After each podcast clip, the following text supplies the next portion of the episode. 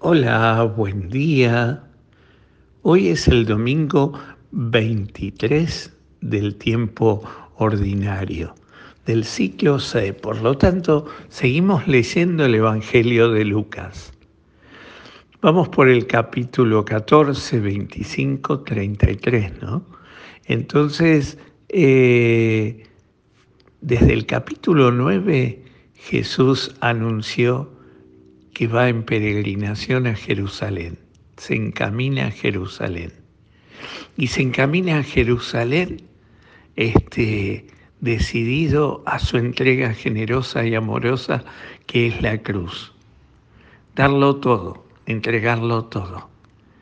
Y, y, en ese caminar, dice que iba caminando Jesús a la orilla del lago y la multitud lo seguía.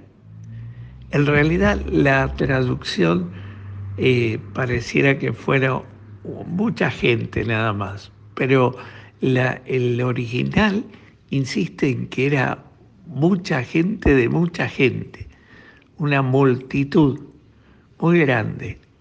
Y entonces iban todos detrás de Jesús. Ahora, Jesús ya se había hecho famoso. Si bien en esa época no había redes, pero sí había el boca a boca. Y Jesús había sanado la suegra de Pedro, ya había este, curado a varios enfermos, había anunciado la buena noticia, le había tapado la boca a los fariseos y a los saduceos, y había hecho muchos milagros y todos querían ir detrás de Jesús. Jesús era un famoso de la época. Y entonces esa multitud de multitudes lo, lo sigue. Claro, ¿por qué lo siguen? Porque Jesús se encamina, hace el camino, se va camino a Jerusalén.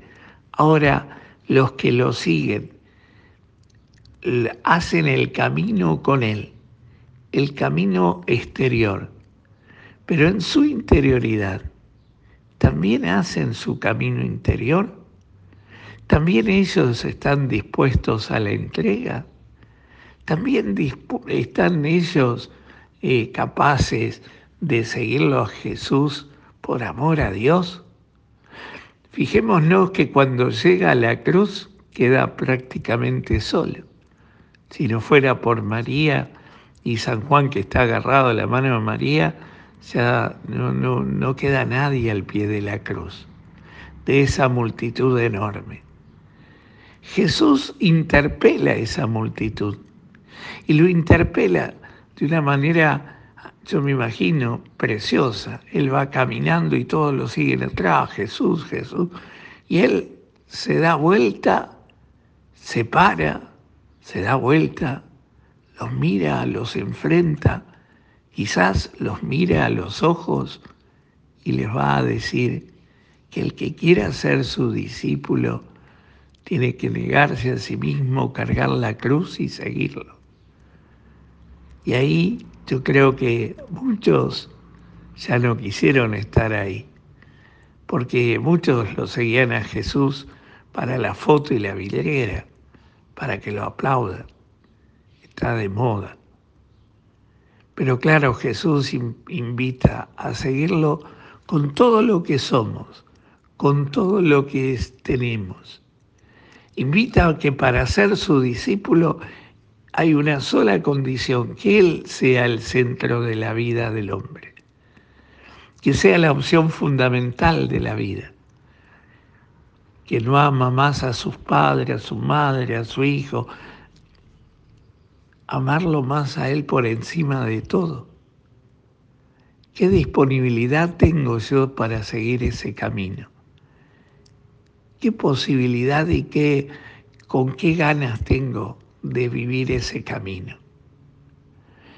Voy yo también caminando hacia Jerusalén con el Señor, pero también voy haciendo ese camino interior de encuentro, de gracia, de reconocer mis miserias, de pedir perdón, de sanar las heridas, de abrir el corazón, de hacer de Jesús una opción de vida frente a tantas opciones posibles que la vida nos presenta.